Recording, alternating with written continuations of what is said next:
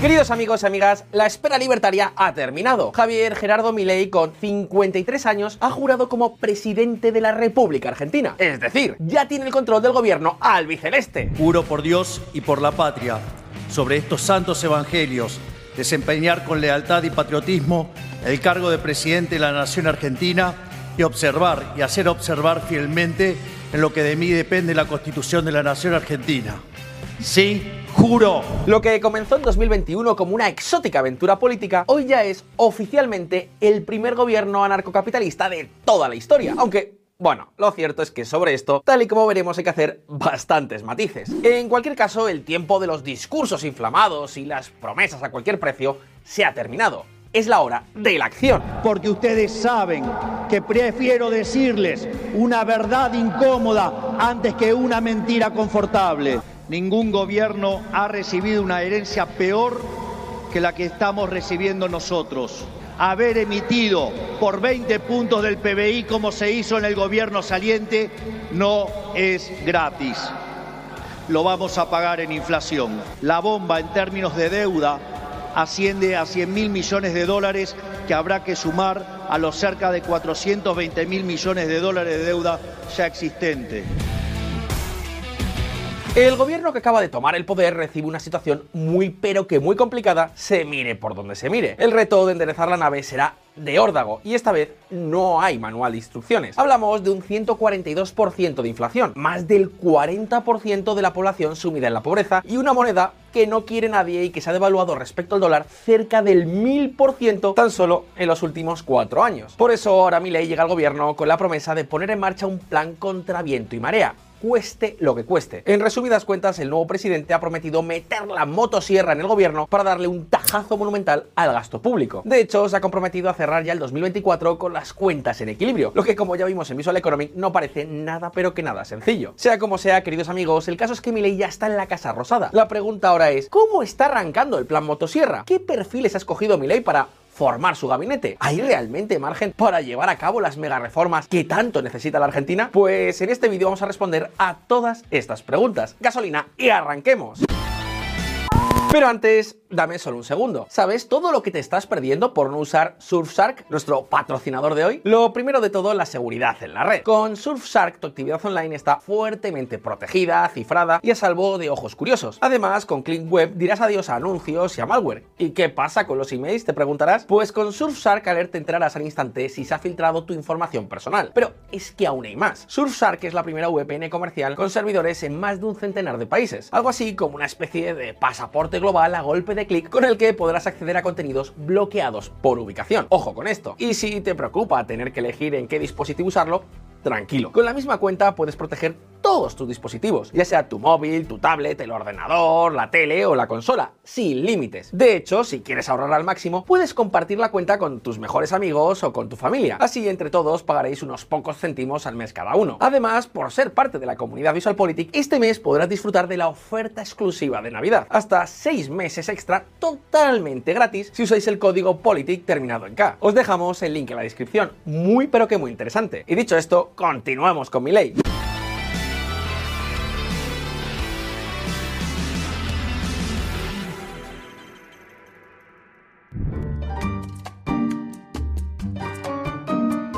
Queridos amigos, todos sabéis que el peronismo ha sido clave en la historia argentina de las últimas décadas, y en general no para precisamente bien. Sin ir más lejos, ahora con la llegada de Javier Milei se cierra una etapa que ha sido terriblemente decepcionante. Otra más en lo que ya casi es una constante en la etapa democrática de la Argentina. Sin ir más lejos, en 2023 Argentina ha cumplido 40 años de democracia. Pues bien, ya en la campaña de 1983, el candidato de la Unión Cívica Radical, Raúl Ricardo Alfonsín, no tuvo reparos en denunciar que el partido peronista había llegado a un acuerdo con la dictadura militar para garantizar su amnistía a cambio de que los militares los apoyaran durante la campaña. Pero tampoco lo construiremos sobre la base de una claudicación moral que sin duda existiría si actuáramos como si nada hubiera ocurrido en la Argentina. De hecho, la denuncia del conocido como pacto militar sindical entre los líderes peronistas y la cúpula de la dictadura fue una de las claves que explica que el peronismo se diera un gran tortazo electoral. Es más, la victoria de Raúl Alfonsín había sido el peor resultado para el peronismo justamente hasta las elecciones en las que Javier Milei logró sacarle algo más de 11 puntos de ventaja a Sergio Massa. Y es que, a 40 años después de la restauración democrática, el peronismo suma una nueva e histórica derrota que lo deja, como se diría en Argentina, en Pampa y la Vía, o bueno, como se diría en España, con el culo al aire. La Libertad Avanza llega ahora al poder como un nuevo partido sin estructuras heredadas. Sin embargo, comparte un fantasma común con el proyecto de Alfonsín, el enorme quilombo al que ahora se tienen que enfrentar. Y es que, para quienes no lo sepáis, quilombo es una palabra argentina utilizada para describir una situación de desorden y conflicto, y es precisamente lo que suena en la calle cuando se sabe que está por asumir un gobierno no peronista. Porque resulta que desde 1983 hasta ahora el peronismo se ha hecho con el poder en siete ocasiones, mientras que el no peronismo solo se ha hecho con el gobierno en tres de ellas, y solo una logró terminar su mandato. Fijaos, en estos 40 años de democracia los sindicatos argentinos han convocado a 42 huelgas generales, 26 durante gobiernos no peronistas. Es decir, que los gobiernos no peronistas han sufrido una media más de 8 huelgas por legislatura, cuatro veces más que los gobiernos peronistas. Incluso pese al descalabro económico y lo mal que están las cosas, el gobierno de Fernández sufrió ninguna. ¿Y sabéis qué quiere decir esto? Pues que cuando no gobiernan los peronistas, la conflictividad social se dispara. No es un secreto que los poderosos sindicatos argentinos tienen una clara afiliación peronista, y ahora, con Milei y su plan de privatizaciones y recorte del gasto público, es muy probable que los sindicatos se movilicen para crear la madre de todos los quilombos. Así que, teniendo en cuenta todo esto, la pregunta es, ¿cómo ha preparado Milei su desembarco en el gobierno? ¿Qué espera hacer en los próximos meses? Y, bueno, quizá la pregunta más importante de todas, cuánto durará su luna de miel con la opinión pública. Pues atentos porque la metamorfosis del libertario en las semanas previas a su llegada al gobierno puede llegar a ser sorprendente. Viejas especies en la manada. Lo prometido es deuda y en las pasadas elecciones Milei se convirtió en el deudor de millones de argentinos que le dieron su confianza para darle la vuelta al país como un calcetín, cueste lo que cueste. Yo no me metí acá para estar guiando corderos. Yo me metí acá para despertar leones.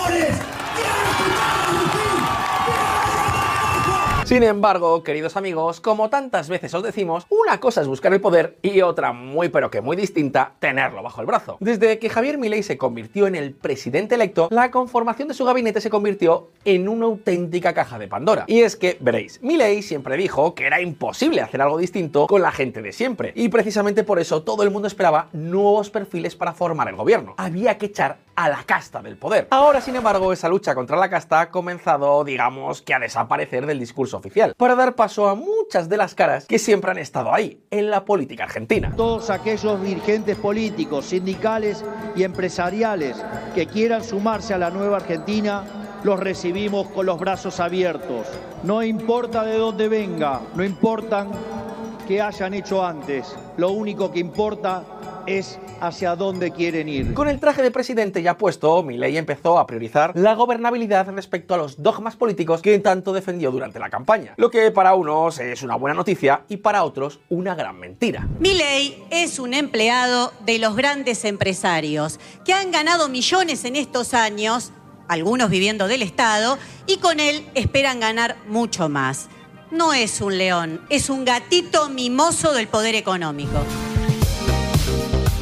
Lo que acabáis de ver fue uno de los momentos más icónicos de la pasada campaña electoral, cuando sectores de la izquierda intentaron ridiculizar la imagen de Milei con una profecía que ahora en cierto modo se puede haber cumplido. La libertad avanza tendrá que aliarse con la casta para poder gobernar. Queridos amigos, en el nuevo gobierno de Javier Milei podemos encontrar personajes contra los que el propio Milei estuvo cargando durante años y años y a los que llegó a calificar como lo peor de la casta. ¿Queréis algunos ejemplos? Pues podemos empezar ni más ni menos que por la joya de la corona, el Ministerio de Economía. Un ministerio que lógicamente será absolutamente clave en este gobierno. Pues bien, el nuevo presidente ha optado por nombrar a Luis Andrés Caputo como ministro de Economía. Toto, como es conocido por la opinión pública, es un viejo conocido en la política argentina. Fue ya ministro de Finanzas de Mauricio Macri desde enero de 2017 y luego pasó a ser el presidente del Banco Central entre junio y septiembre del 18. Pero eso, eso no es todo. Caputo llegó a la máxima autoridad monetaria después de que el gabinete de Macri decidiera acabar con la independencia del Banco Central para garantizar así su intervención directa en la economía nacional conforme fueran las necesidades del gobierno. Por ejemplo, con la emisión de las famosas LELIX, un instrumento que el Banco Central le vendía a los bancos para reducir la liquidez del sector privado y controlar la inflación mientras el mismo Banco Central financiaba al gobierno a diestra y siniestra. Las LELIX, queridos amigos, como ya os hemos contado en Visual Economic, se han convertido en una enorme bomba de relojería y por eso desde 2018 Milei ha estado cargando duramente contra el propio Caputo. Lo echaron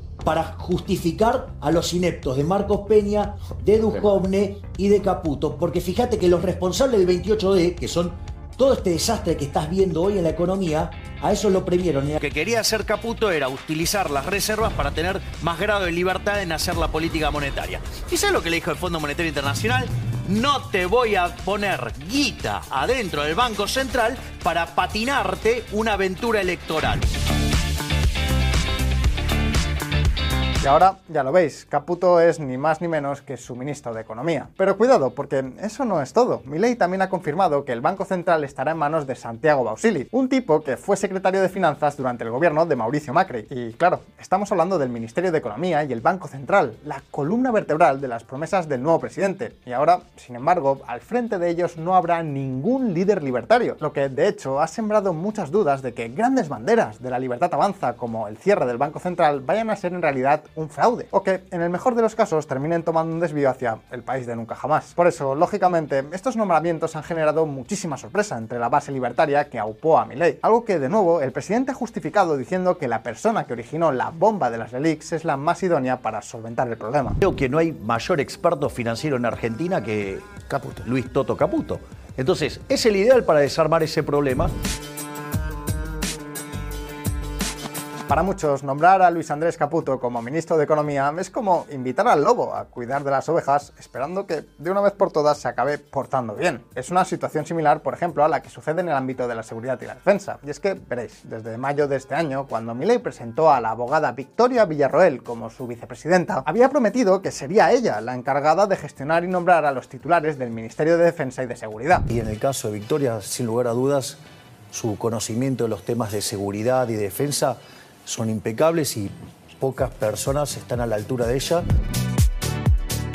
Ahora eso también ha cambiado. Milei le ha dado estas llaves a Patricia Bullrich como ministra de Seguridad y a Luis Petri como ministro de Defensa. El tándem Bullrich-Petri fue precisamente la candidatura de Juntos por el Cambio en la primera vuelta de las elecciones argentinas. Bullrich y Petri se mantienen en tándem y diseñan espacios de poder en el gobierno de Milei.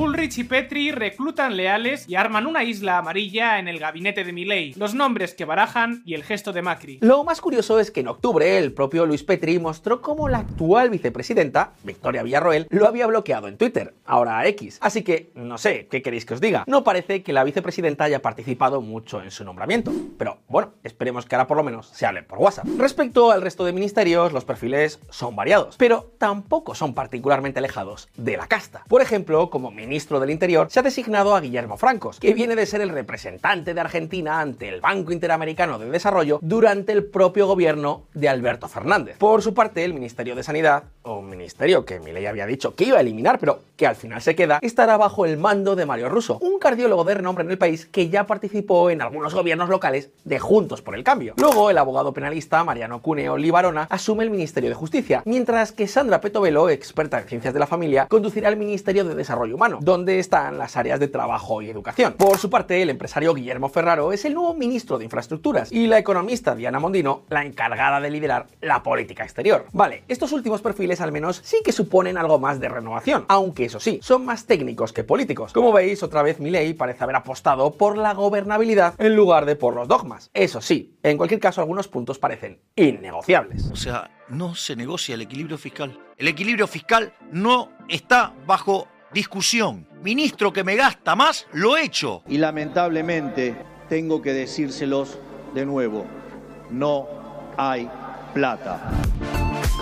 Por ahora, el gobierno de Milei, de la mano del propio Caputo, ha anunciado sus primeras medidas económicas. Una enorme devaluación del 50% que llevará el tipo de cambio oficial del dólar hasta los 800 pesos. La reducción progresiva de los subsidios a la energía y el transporte. La cancelación de la publicidad institucional. Una gran reducción de la obra pública. Menos recursos para las regiones y la no renovación de los contratos laborales del Estado que tengan menos de un año de vigencia. Medidas importantes y en cierto modo contundentes, pero quizás menos de lo esperado. Claro que es solo un primer paso. El nuevo gobierno necesita algo de tiempo para poner en marcha otros mecanismos. Quizás lo que más sorprende a muchos es que la dolarización parece haber quedado olvidada.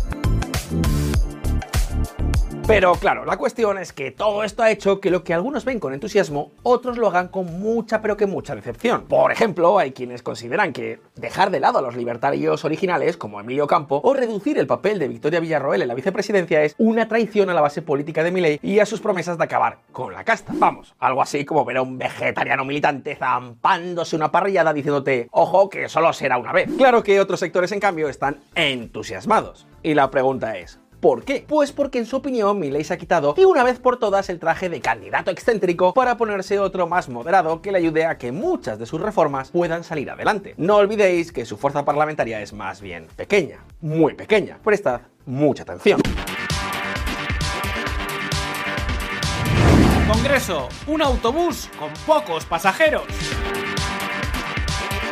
Simplificando, podríamos decir que la Argentina tiene dos grandes caminos políticos, el peronismo y el no peronismo. Unión por la Patria opera como la máxima coalición peronista, mientras que Juntos por el Cambio es en términos legislativos la máxima coalición no peronista. Luego, al margen de estas dos grandes avenidas está el Frente de Izquierda, algunos bloques federales que se presentan como una especie de tercera vía y algunos monobloques por ahí sueltos. La llegada de Milei a la presidencia ha hecho trizas esta división y por eso, para entender sus apoyos parlamentarios, tenemos que clasificar a los diputados entre los inflexibles, los distantes, los negociadores y los aliados del bloque libertario. Pues bien, este vendría a ser el resultado.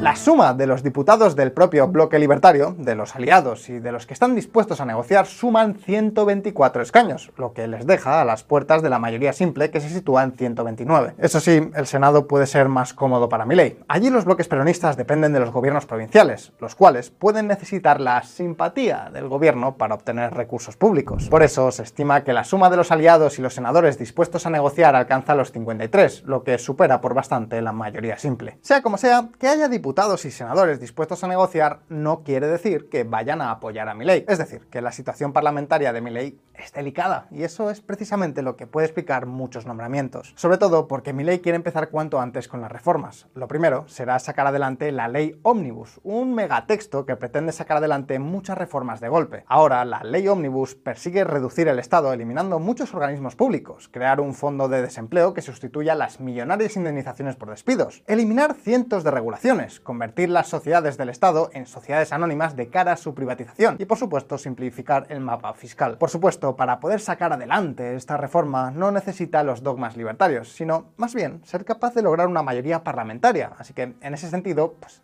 ¿Qué queréis que os diga? Los nombramientos de Milei pueden ser bastante razonables. De momento, eso sí, los jóvenes argentinos están más que entusiasmados con esta nueva etapa que acaba de comenzar.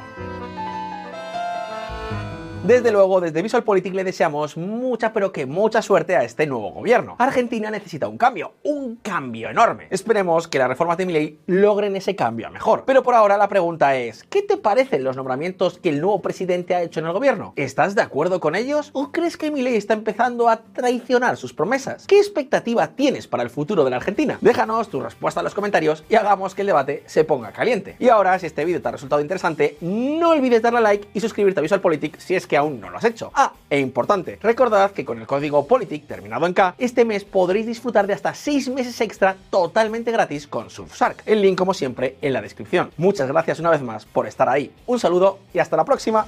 Dios bendiga a los argentinos y que las fuerzas del cielo nos acompañen en este desafío. Muchas gracias. Será difícil, pero lo vamos a lograr. ¡Viva la libertad, carajo!